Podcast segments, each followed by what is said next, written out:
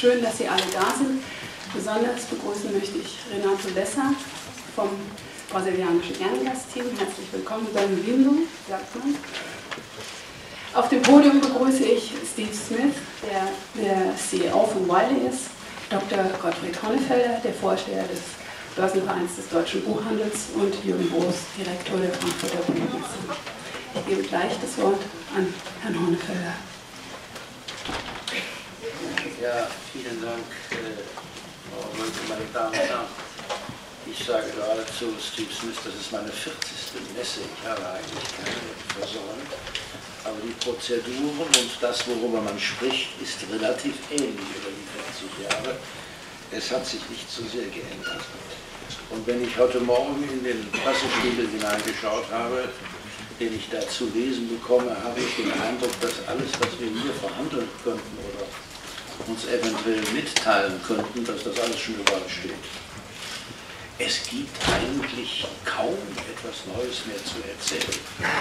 Äh, ich wüsste jedenfalls nicht, die Zahlen, die sind alle bekannt, die ich Ihnen vielleicht mitteilen könnte. Das äh, ist schon seit Wochen und Monaten so. Äh, insofern frage ich mich, was ich Ihnen Wichtiges sagen könnte. Ich habe mir was überlegt. Ich habe mir drei Stichworte überlegt, unter denen ich hoffe, Ihre Aufmerksamkeit zu gewinnen. Ähm, alle drei Stichworte sind keine Neuigkeiten für Sie, aber äh, es war Elliot, der gesagt hat, News, äh, that are those news uh, who stay news. Also das sind Neuigkeiten, die keine sind, dann doch wieder welche sind. Ich habe drei Stichworte. Das eine Stichwort heißt Selbstbewusstsein. Das andere Stichwort heißt Tante Emma. Und das dritte Stichwort heißt eine neue Kultur des Wissens. Mit Selbstbewusstsein meine ich die buchhändlerische Welt. Die buchhändlerische Welt in Deutschland und auch in Europa schaut in diesen Monaten auf den stationären Buchhandel. Das ist vielleicht der wichtigste Fokus, den wir im Augenblick haben. Wie wird er, die, wie wird er die Zukunft gestalten angesichts der Herausforderungen durch das immer stärkere Zusammenwachsen der analogen und der digitalen Welt wird es den Buchhandel in wenigen Jahren in der heutigen Form und Funktion noch geben.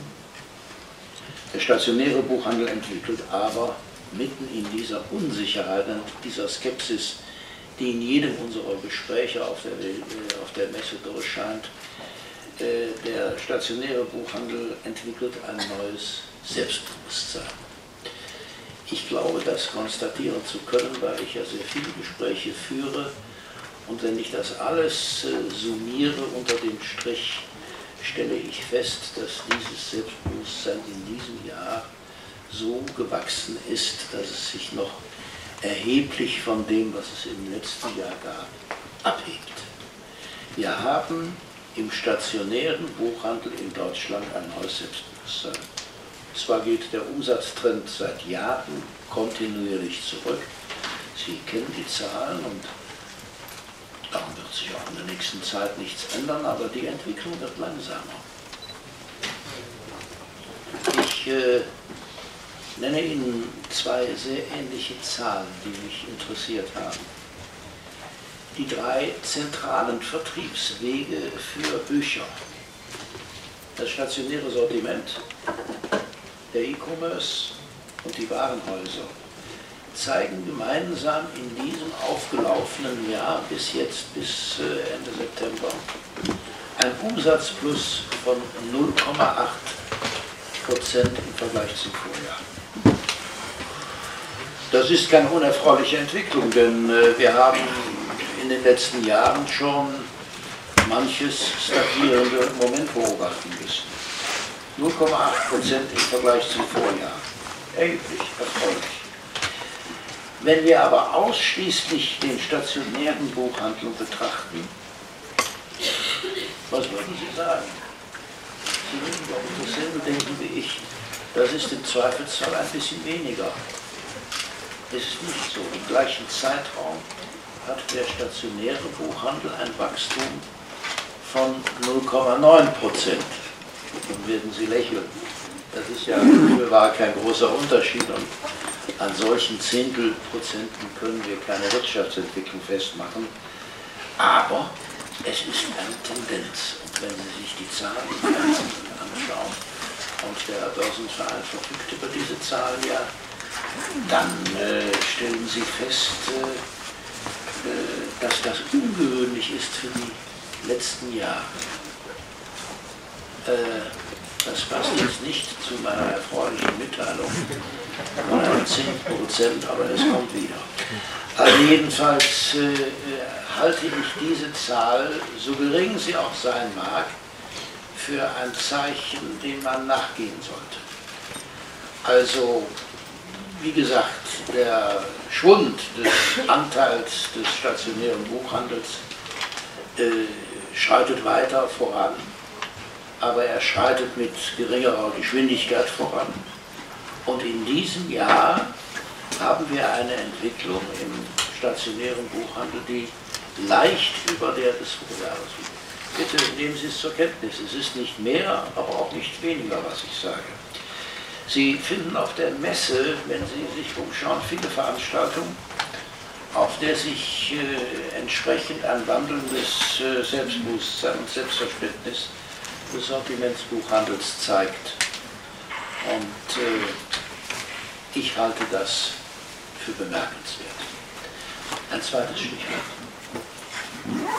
Tante Emma, so bezeichnen wir ja diese schönen, netten alten Läden, die von diesen Damen meistens gedrungen und etwas kurz geraten, die da hinter den Tresen standen und uns alles Mögliche verkauften. Tante Emma. Alle sprechen in diesem Jahr von Big Data. Sprechen wir doch mal von Tante Emma. Mhm. Denn Tante Emma, die alles über ihre Kunden wusste, Tante Emma war vor 50 Jahren Big Data. Dieses Wissen hat sie in ihrem ordnenden Geist bewertet, sie hat Stimmungen aufgenommen und daran Verkaufsstrategien entwickelt. Heute werden diese Daten massenhaft maschinell gesammelt. Ich brauche Ihnen dazu nichts erzählen, die Zeitungen sind voll davon. Aber ich frage mich bei diesen ganzen gesammelten Daten, die wir bei unseren größeren Anbietern dort finden, wo ist da der ordnende Geist? Das ist mehr oder weniger zufällig. Tante Emma hatte einen ordnenden Geist. Und das würde ich ganz gerne festhalten, das ist doch interessant. Also ver, äh, äh, vergessen Sie mir nicht Tante Emma. Ich habe ein drittes Stichwort. Das dritte Stichwort heißt eine neue Kultur des Wissens. Heute Abend zur Eröffnung der Frankfurter Buchmesse werde ich über eine neue Kultur des Wissens sprechen, die wir für ein Miteinander von analoger und digitaler Welt brauchen. Grundlage dieser neuen Kultur des Wissens sind äh, Wertschätzung und Schutz des Wissens. In den überkommenen Buchkultur haben wir dafür zum Beispiel das Instrument der Preisbindung. Sie kennen diesen Zusammenhang. Bedenklich vor diesem Hintergrund aber, dass bei den kommenden Freihandelsverhandlungen über äh, der EU-Kommission mit den USA die Kultur und damit auch die, Buch, die Buchkultur nicht ausgenommen wurde. Mit unserer Forderung, die Buchkultur auszunehmen, stehen wir nicht allein. Das ist eine, wenn Sie so wollen, erfreuliche Nachricht. Wir arbeiten mit den französischen Kollegen und der französischen Kulturpolitik zusammen. Und wir wollen in diesem Zusammenschluss auch künftig die, der Kulturpolitik in Europa ein größeres Gewicht geben. Diesem, in diesem Sinn fordern wir auch eine europäische Buchpolitik mit klaren Zuständigkeiten der Kommission denn wenn ich in Deutschland auf die Regierung schaue, meine Damen und Herren, da tut sich in diesem Zusammenhang im Augenblick so gut wie nichts.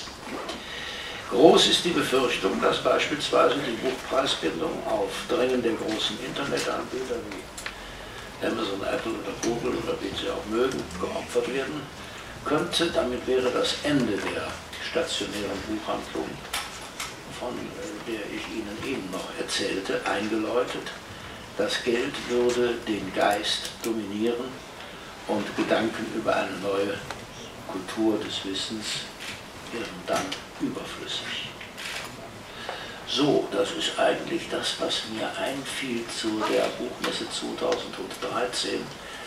Der Zusammenhang ist vielleicht die Nachricht, nicht die einzelnen drei Stichwörter, aber ein Selbstbewusstsein im stationären Sortiment, eine Erinnerung an einen Typus wie Tante Emma und dann ein Widerstand, was Freihandelsabkommen angeht, die einfach die Kultur wie Holzspäne und Schrauben auch mit verhandeln.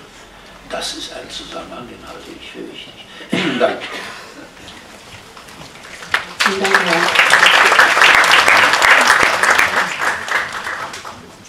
Ich bitte Sie, die Fragen bis zum Schluss aufzubewahren. Ich gebe jetzt das Wort an Boris. Ja, guten Morgen. Als Herr Dr. Honnefelder von seinen 40 Jahren hier sprach, habe ich überlegt, überlegt, wie viel ich hier auf dem Buckel eigentlich habe. Und es müssten über 30 Jahre sein. Und ähm, im Gegensatz zu ihm hat sich bei mir einiges verändert. Die hatte ich vor 30 Jahren noch nicht.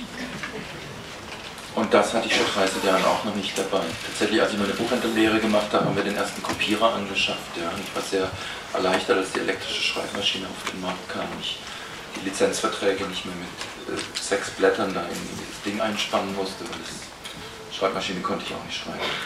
Also da ist viel passiert, ja. Und äh, diese beiden Dinge haben tatsächlich mit dem Lesen zu tun. Und darüber möchte ich sprechen. Ich glaube nämlich auch, dass unser Leseverhalten, dass unser Lesen sich verändert. Sie haben vermutlich ähnliche Bilder wie ich, wenn ich erstmal ans Lesen denke, dann, dann sitzt da jemand in der Ecke und hat das Buch vor sich und schreibt. Ich glaube, das ist der Standard des Lesens. Ich glaube, das hat sich schon verändert und es wird sich noch stärker verändern. Das ist wie mit diesem Gerät hier, mit dem Telefonieren als Kulturtechnik. Da hat sich auch der Umgang miteinander verändert. Erinnern sich noch an die Zeit vor SMS, ja? Da haben wir nämlich tatsächlich noch miteinander telefoniert. Ähm, inzwischen schreibt man sich eine kurze Mitteilung und man antwortet an oder antwortet nicht. Also da hat sich auch was verändert, da hat sich auch eine Kulturtechnik verändert. Ich weiß nicht unbedingt, ob das äh, schön ist, dass die Verbindlichkeit da abgenommen hat, aber ähm, man kommuniziert anders miteinander. Tatsächlich auch können wir natürlich äh, ganz anders navigieren.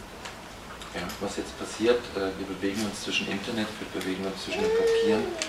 Es gibt die passende App für das ganze Leben und tatsächlich habe ich einen Kollegen, der von der Renaissance des Telefonierens spricht. Ja, der weigert sich inzwischen E-Mails zu schreiben. Der will telefonieren und mit den Menschen reden und der lebt in New York und sind noch immer alle zwei Jahre weiter als wir hier.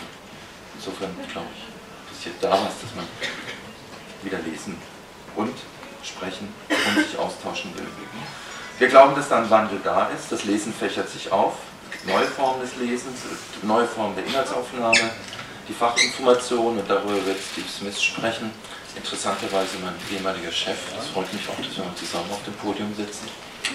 Ähm, CEO und Präsident von John Wiley Sons, einem der größten Wissenschaftsverlage der Welt. Und ich glaube, er wird darüber sprechen, dass er sich nicht mehr als Wissenschaftsverlag sieht, sondern dass er sich ganz anders sieht. Was ich erfahren habe in der Fachinformation, die Texte werden kürzer, die Informationen werden noch sorgfältiger aufbereitet, noch vielfältiger als Text, als Grafik. Ähm, sie werden audiovisuell. Es gibt virtuelle Themenwelten. Wir haben das hier auf der Messe versucht abzubilden in unserem Klassenzimmer der Zukunft, in der Halle 4.2. Es ist so, dass hoffentlich äh, unsere Kinder nicht mehr stundenlang auf ihrem Platz sitzen müssen, die Bücher gucken und Hefte vollschreiben dürfen, sondern dass sie tatsächlich das auch interaktiv erleben können. Zumindest ist uns das ist es das, was uns die, die neue digitale Welt verspricht, dass alles viel interaktiver wird und dass es ein interaktives Lernen ist, dass die Lehrer auch nachmittags gleich die Hausaufgaben quasi äh, kontrollieren, korrigieren, bewerten. Also man, es ist viel vorstellbar, aber alles, was vorstellbar ist, kann auch passieren. Ich glaube, das ist durchaus ein Gewinn, nicht nur für die Bildungssysteme in Deutschland, sondern weltweit. Und wir sind, was Bildungssysteme betrifft, in Deutschland nicht sehr weit vorne, also da sehen wir weltweit ganz andere, äh, äh, wie, wie, Technologie genutzt wird, ja, wie, wie interaktiv mit Schülern umgegangen wird. Aber was mich jetzt interessiert, und ich habe einen sehr literarischen Verleger hier neben mir sitzen, den äh, Präsidenten und Vorsteher des Börsenvereins. Ich glaube auch hier, dass wir hier eine, von einer Renaissance stehen, dass äh, das literarische Lesen eher noch eine größere Bedeutung bekommen wird als in der Vergangenheit. Wir werden unterscheiden müssen bei unserem Lesen, ob wir multimediale Informationswelten vor uns haben, ob wir, wo es uns um die fachliche Wissensvermittlung geht, oder sind es die eigenen Bilder, die entstehen, wenn wir literarisch lesen. Weil das ist ja das Schöne, wenn ich auf Papier lese. Es ist keiner zwischen mir, das ist kein Medium zwischen mir. Ja, das sind die Buchstaben, da bin ich und was passiert, passiert nicht da dazwischen oder im Medium, sondern das passiert in meinem Kopf. Und das ist ja das, was wichtig ist. Und was wir denken, ist, dass dadurch auch das Lesen sozial wird. Ich glaube, letztes Jahr habe ich bei der Eröffnungspressekonferenz über die Leseclubs des 19. Jahrhunderts gesprochen. Tatsächlich sehen wir aber auch, wie das Lesen sich integriert in die Gespräche. Nicht nur hier auf der Buchmesse, nicht nur bei uns, die sich sowieso mit den Büchern beschäftigen, sondern Lesen ist Thema. Und so wie es so viele Formen des Lesens gibt, genauso viele Formen von Gesprächen gibt es. Es gibt stille, konzentrierte, laut und übermütig. Ja, ich glaube, dass das Lesen sich genauso ausdifferenziert, diversifiziert, wie die Gespräche über das Lesen. Aber sowas fällt natürlich nicht vom Himmel.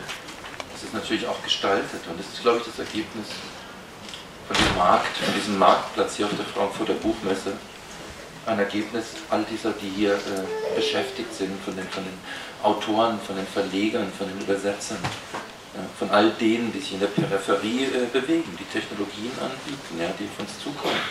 Oder die Filmleute, die sich treffen hier. Also das ist alles, dieses neue Lesen, das Ergebnis dieses, dieses Austauschs zwischen allen Beteiligten.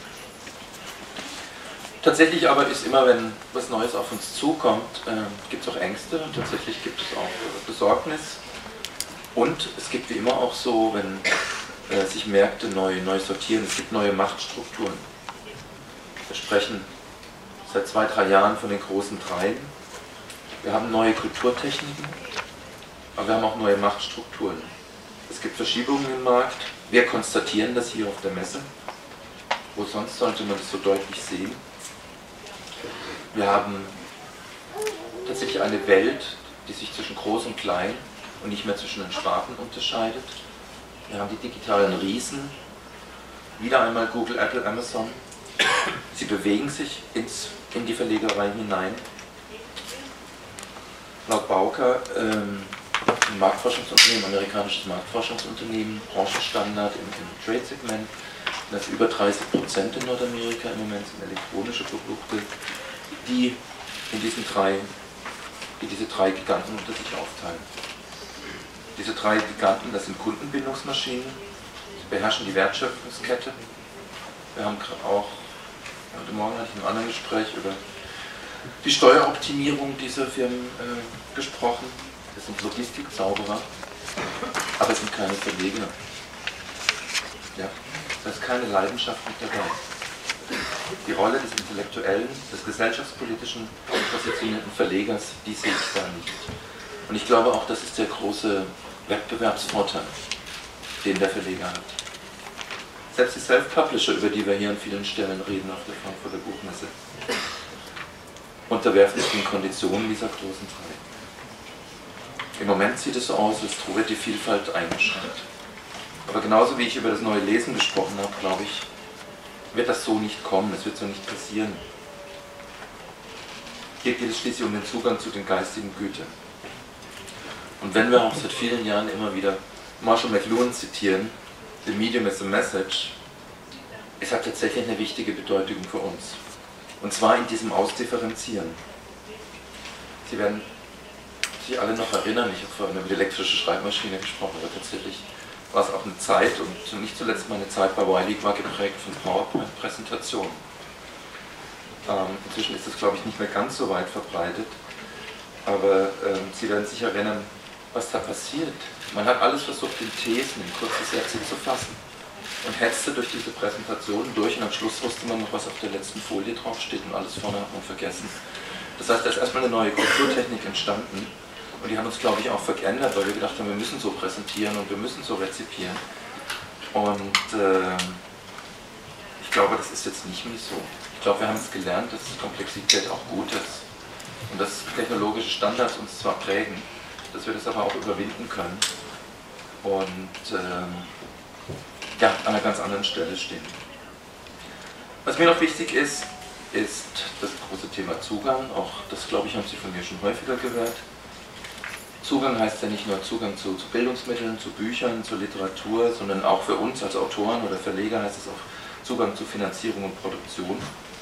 Jeder Autor, dessen Manuskript einmal abgelehnt wurde, weiß, was das heißt.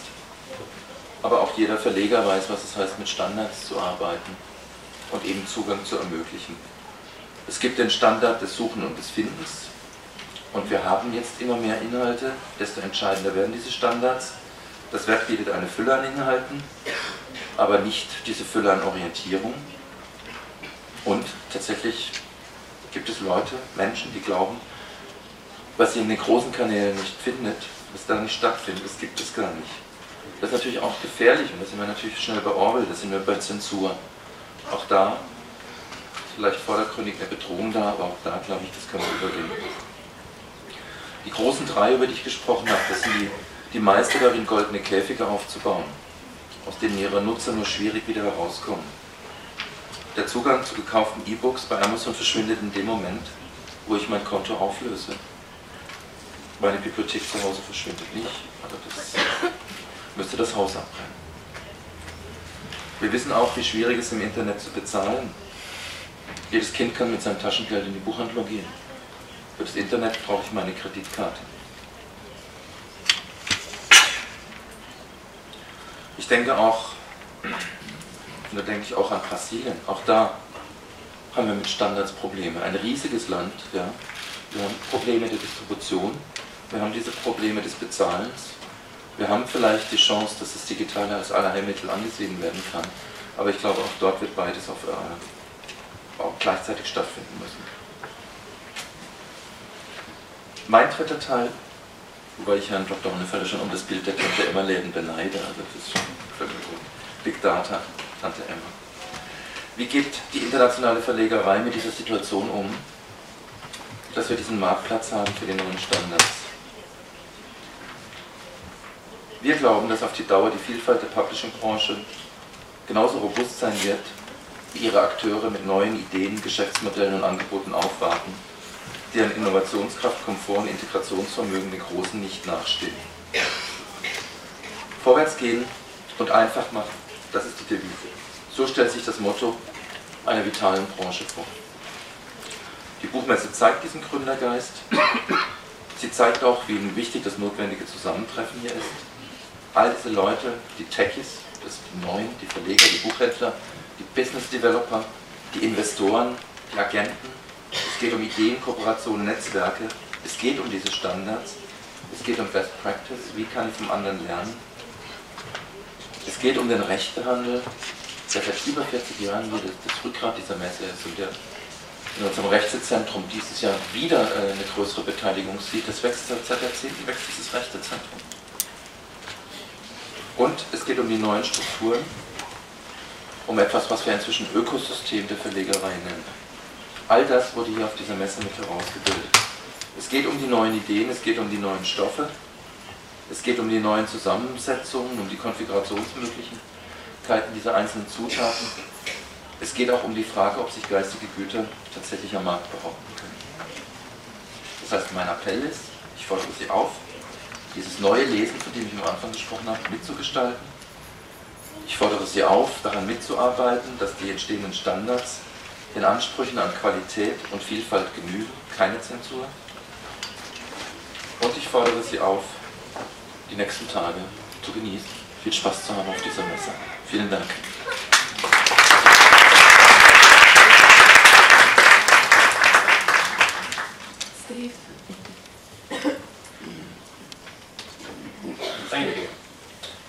quite glad now I didn't bring a PowerPoint presentation. I appear to be a dinosaur.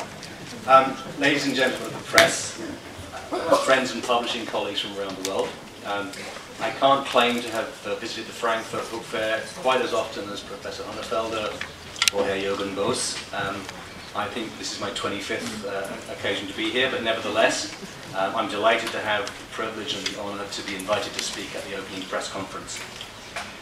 I'd especially like to extend warm greetings and hearty congratulations to representatives from Brazil as the guest country at this year's book fair.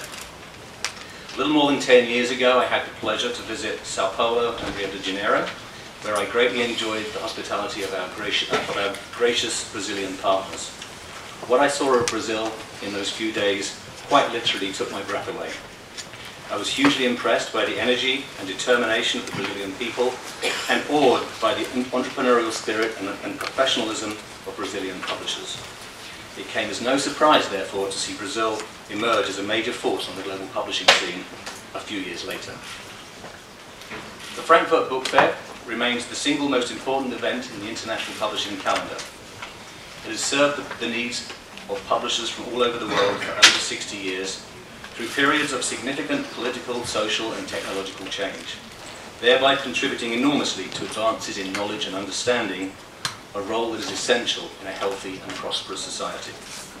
Frankfurt has always played an important role as a forum for the exchange of ideas among forward-thinking publishers, a role that is particularly vital in 2013 as our industry passes through a period of profound and transformational change that is completely and irrevocably changing the publishing landscape. The much heralded digital revolution is no longer on the way, it has arrived. It is here and it is now, and it is causing publishing leaders around the world to radically rethink what they do. Faced with sudden declines in some traditional business models, combined with, combined with the emergence of enticing but sometimes hard to realize digital opportunities, publishers are busy reinventing themselves to maintain their relevance to their audience. For many publishers in developed markets, print and other legacy revenue streams have declined since the start of the recent economic recession. Although the economic recession certainly contributed to the decline in demand for print books, few publishing leaders forecast that print book sales will return to growth, even if and when the global economy is restored to robust health. We can take some encouragement from the fact that digital books have emerged since 2008 as a significant and rapidly growing revenue stream, However, because of the relatively low base of ebook revenues, the growth in ebook revenues, although exciting in percentage terms, does not yet offset the amount of decline of revenue lost in, uh, sorry, the amount of revenue lost as a result of the decline of print. The last few years have been quite difficult for many publishers, as overall industry growth rates have remained anemic. Even though digital books and journals offer more value to the customer and improved, improved efficiency and profitability for the publisher, they are still largely dependent on the same mature sources of funding as the print version, and therefore do not per se result in opportunities to accelerate top-line growth. As an example, take Wiley's uh, scholarly peer-reviewed journal business. We first began to deliver our journal content digitally in 1999 with the launch of our online journal platform. Today, more than 80% of our journal content, uh, journal revenue is earned digitally through Wiley Online Library, and our institutional customers benefit significantly from the fact that they have immediate access to the full database of Wiley journal content, instantly searchable and immediately accessible from any device connected to their institutional network. We continue to invest heavily to add value, valuable additional features and functions to Wiley Online Library, Yet our ability to grow journal revenues is constrained by the fact that the funding to acquire journal content through libraries around the world lags significantly behind the rapid growth in research and development spending and the flow of high-quality research articles. Digital delivery, therefore, of our content is vital to our survival, but on its own, the digital transition is not enough to sustain a comfortable level of revenue growth. Our digital age presents publishers with a number of additional challenges. Firstly, the digital revolution has brought a shift in the balance of power between device manufacturers, content aggregators and distributors on the one hand, and content creators and owners on the other. Manufacturers and distributors continue to in innovate and deliver superior experiences for the consumer, enabling them to capture greater revenue share. In, in some segments of publishing, the threat of substitution has become a reality as connected consumers find that there is an abundance of good enough, free to end user content available on the web, often paid for by advertising. Thirdly, we are discovering that unless we invest significantly to improve the end user experience and thereby increase the value of our content, then digital revenue models are often weaker than, the print than their print predecessors as unit price expectations come under pressure. And fourthly and finally, the digital connected customer is now more empowered than ever before, demanding instant access to personalized content on their own terms. To satisfy these demanding digital customers, Publishers must move beyond digital to expand along the value chain of the customer. As you would expect from a dynamic industry that has adapted and thrived for centuries, the leaders of our industry are responding vigorously to this new reality. Many publishers are reshaping their organisations as they search for new revenue growth opportunities. Handsome rewards await the publisher that is able to adapt to the changing demands of the new, new marketplace.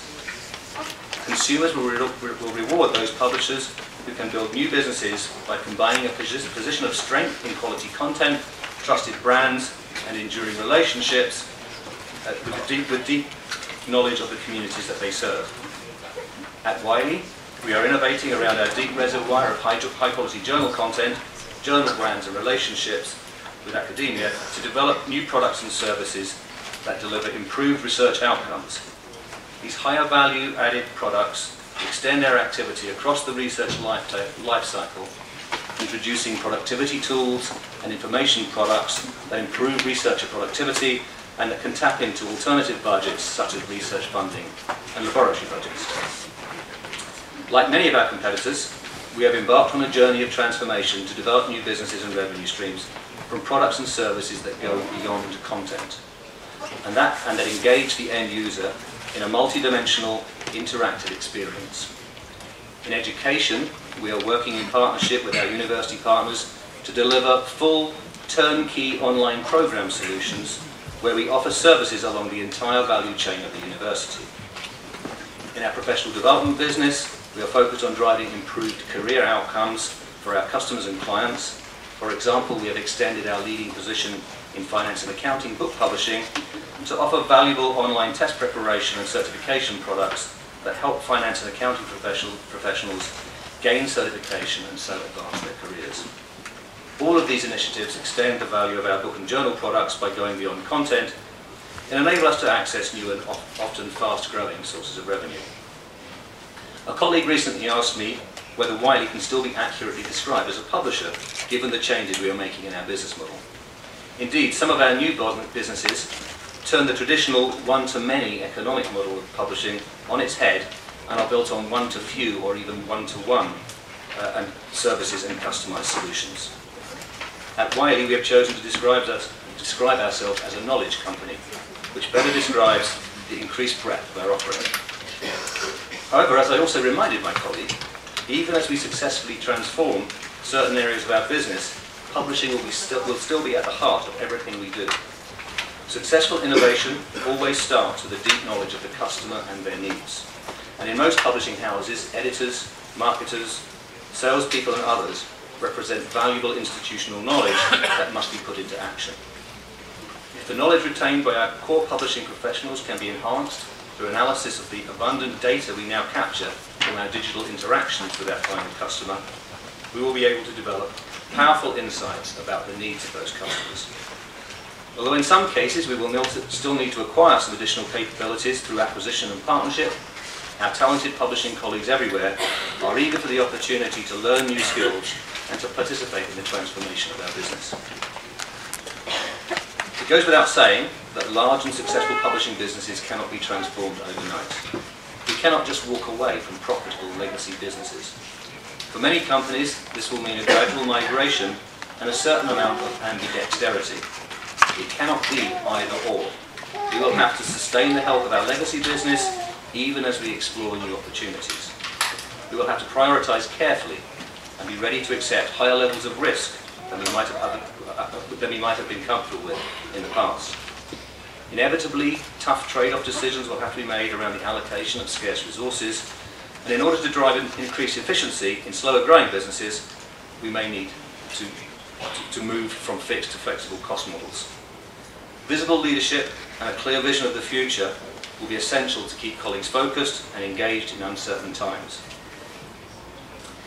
So my remarks up to this point have focused on the rapid changes and revenue growth challenges that face publishers primarily in established and mature markets. However, there are many areas of the world where continuing economic growth and development are fueling the need for published products in both print and digital formats. In the emerging markets of Asia and Latin America, the focus on education and literacy is creating an explosion in demand. These trends represent exciting opportunities for local and global publishers alike. Wiley has a long established presence in Asia, and we are excited by the growth opportunities afforded by huge markets such as China and India. More recently, we have turned our attention towards Latin America. In 2012, we, Wiley opened a new office in Rio de Janeiro as a first entry into the exciting and vibrant marketplace of Brazil.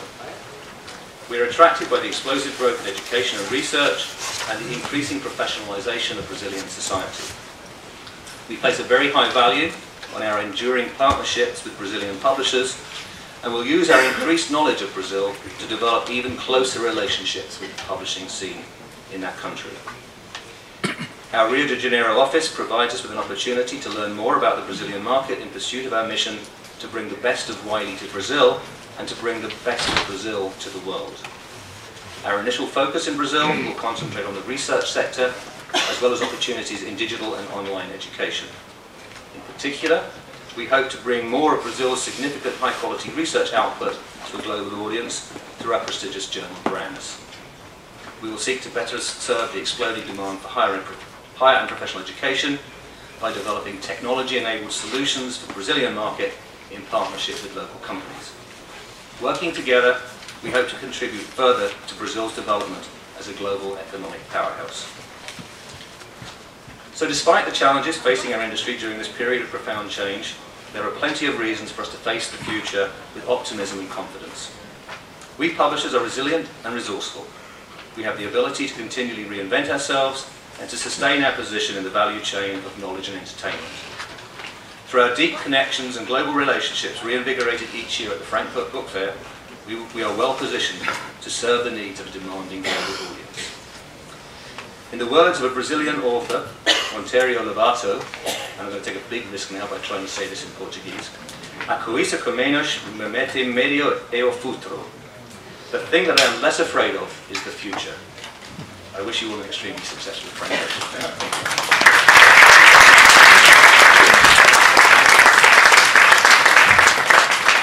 Vielen Dank, Steve. Ich werde gleich die Fragerunde eröffnen, möchte vorher aber darauf hinweisen, dass wie jedes Jahr äh, der Presserundgang in den Ehrengastpavillon stattfindet. Anna Julia vom Ehrengastteam wird Sie nachher alle virtuell an die Hand nehmen und äh, mit Ihnen dort hinüberlaufen. Diejenigen, die an die Hand passen, dürfen an die Hand, alle anderen kommen mit. Genau, jetzt möchte ich Sie bitten, die Fragen an das Podium zu stellen.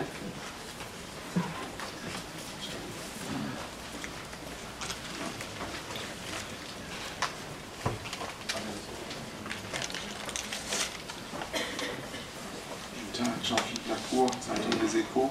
Äh, Der EU-Kommissar Barnier kommt, ich denke, am Freitag. Da steht im Programm Fototermine und Rundgang. Ich denke, er hat andere Absichten auch oder Termine. Können Sie uns sagen, was Sie von seinem Besuch erwarten angesichts der Themen, die Sie angesprochen haben?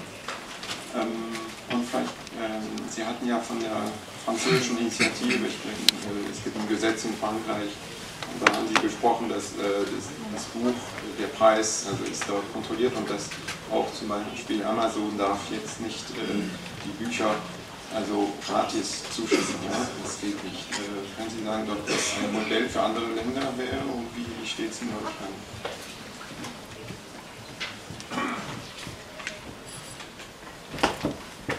Der Börsenverein des Deutschen Buchhandels und natürlich auch die Frankfurter Buchmesse, ähm, wir beschäftigen uns sehr viel mit äh, mit, mit Frankreich. Wir haben vor äh, etwas über zwei Wochen hatten wir gerade auch einen, einen, Austausch initiiert von der französischen Botschaft in Berlin über genau zu diesen Themen. Und auch dort waren Repräsentanten von Barnier da. Äh, Herr Professor Honnefeller hat es angesprochen. Wir haben ähm, das, äh, die Diskussion um das Freihandelsabkommen. Da haben wir eine Position. Ja, also ich glaube Frankreich und Deutschland. Wir sehen Frankreich auch tatsächlich in vielen Bezügen als Vorbild an wenn ich für den deutschen Markt sprechen darf.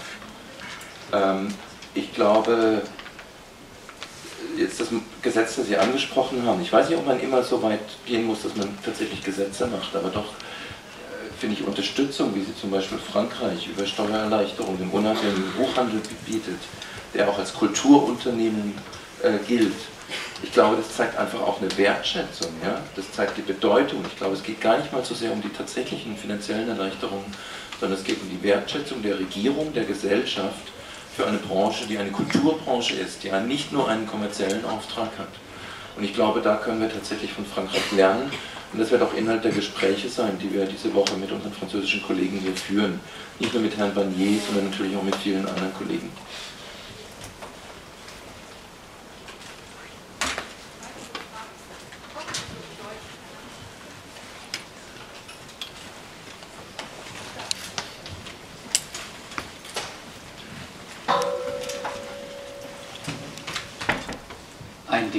bei der Eröffnung der Buchmesse heute Nachmittag, heute Abend planen brasilianische Schriftsteller die ähm, Übergabe eines Solidaritätsappells für Zehntausende streikender Lehrer in Brasilien. Wissen Sie da etwas darüber? Also ich weiß nichts davon. Renato?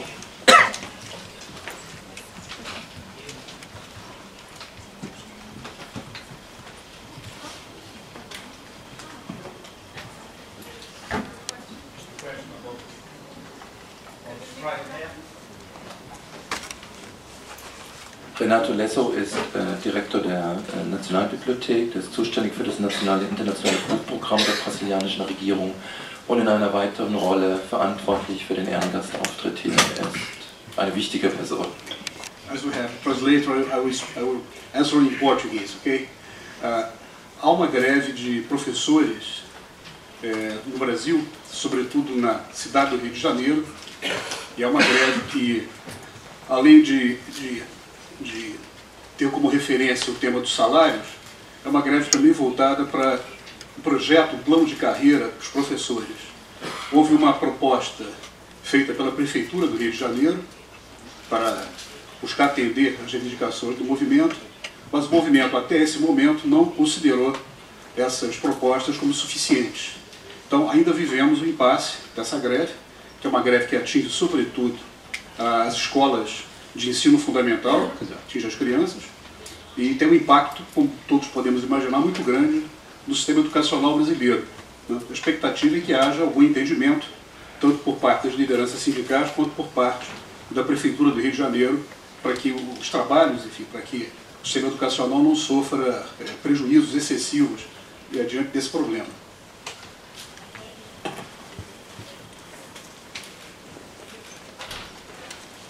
Ich hoffe, dass viele von Ihnen jetzt die, die Übersetzung hatten. Vielleicht kann ich ganz kurz nochmal was sagen, worum es ging. Es geht um einen drohenden Lehrerstreik, es geht darum, um äh, sozialen Aufstieg, ja, es geht darum, tatsächlich, was wir in den letzten Wochen immer wieder über Brasilien äh, gelesen haben, über, über ein, ein, ein, ein Land, das mit sich selbst beschäftigt ist ja, und dass dieses Land darum kämpft, das mühsam errungenen, mühsam errungenen Wohlstand äh, zu halten. Und ich glaube, das spiegelt sich auch in vielen, vielen Büchern.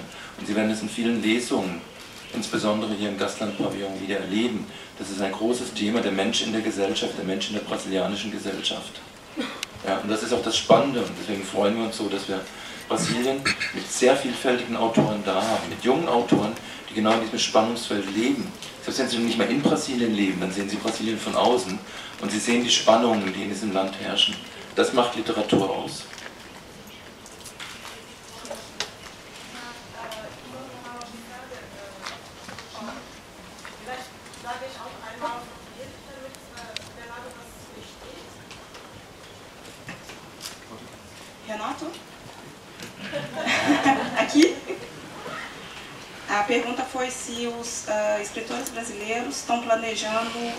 Um evento uh, durante a feira em solidariedade aos uh, professores.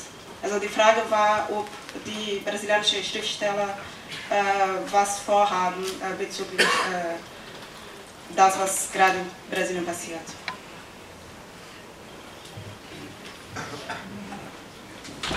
Não, eu, eu não tenho conhecimento disso. Não, não, posso, não posso afirmar, não ouvi ainda nada nesse sentido.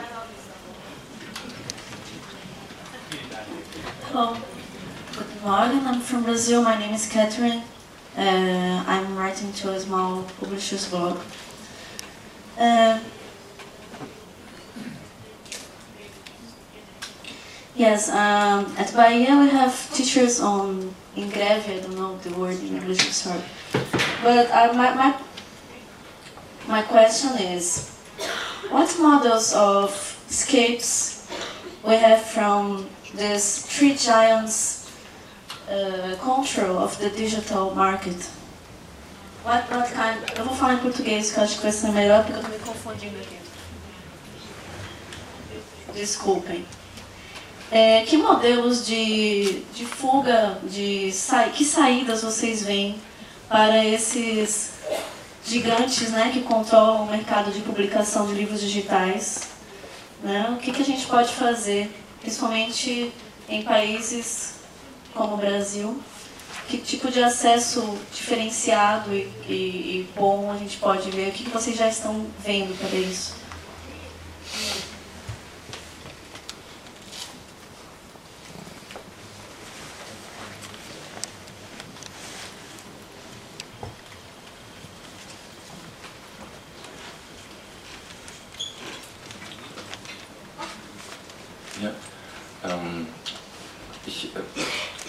Deutsch sprechen? Ich hoffe, dass es ins Englische und ins Portugiesische übersetzt wird. Herr Honnerfelder sagte mir gerade, eine Regierung, die sich dafür einsetzt. Ja. Und hat es vielleicht noch sogar etwas deutlicher gesagt, also ich habe das jetzt etwas abgemildert.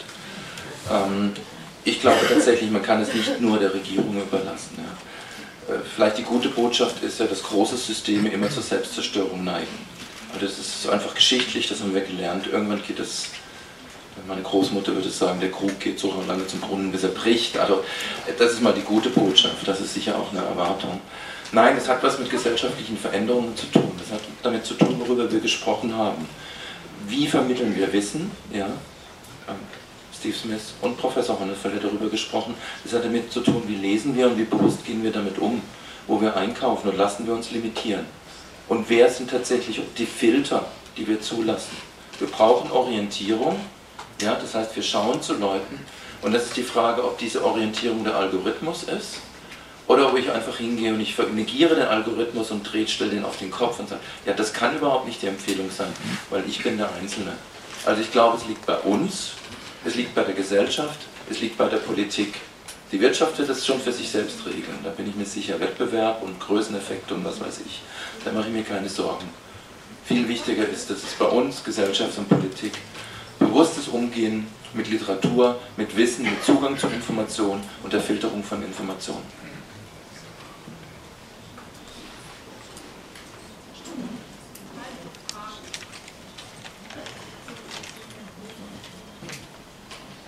Ich muss nochmal bei Herrn Honnefelder nachfragen wegen der Zahlen. Sie hatten von dem Umsatzrückgang gesprochen im stationären Buchhandel und dann aber einen Plus von 0,8 oder 0,9 Prozent erwähnt. Mir ist der Zusammenhang nicht ganz klar geworden, wie diese Zahlen sich zueinander verhalten.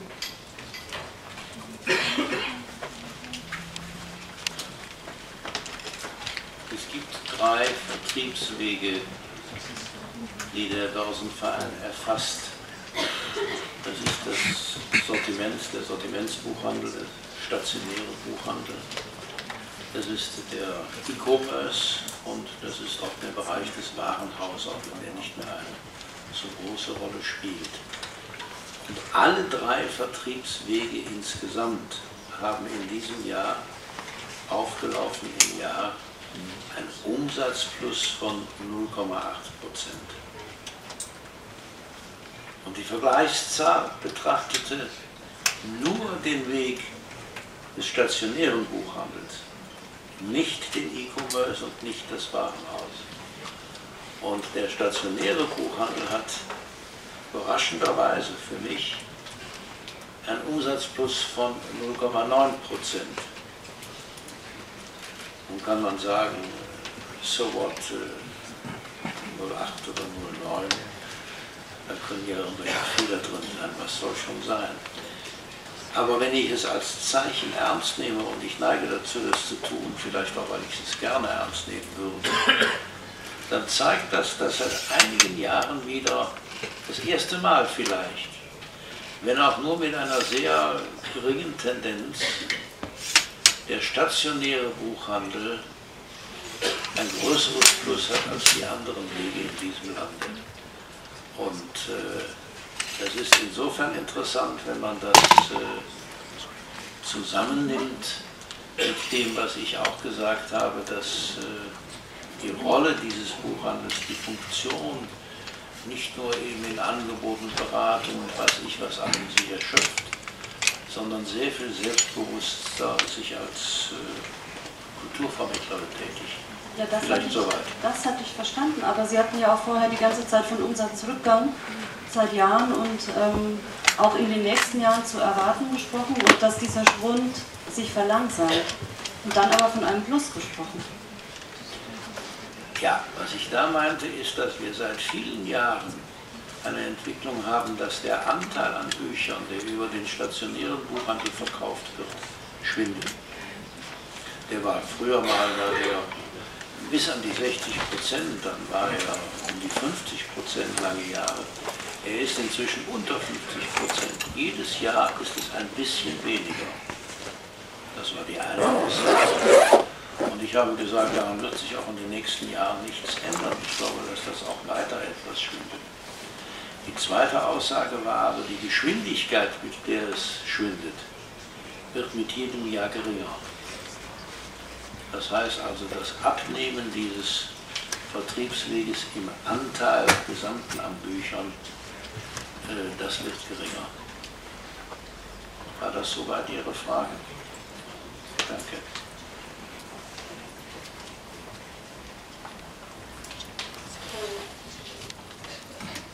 Ich habe eine Frage an Herrn äh, Dr. Honefelder.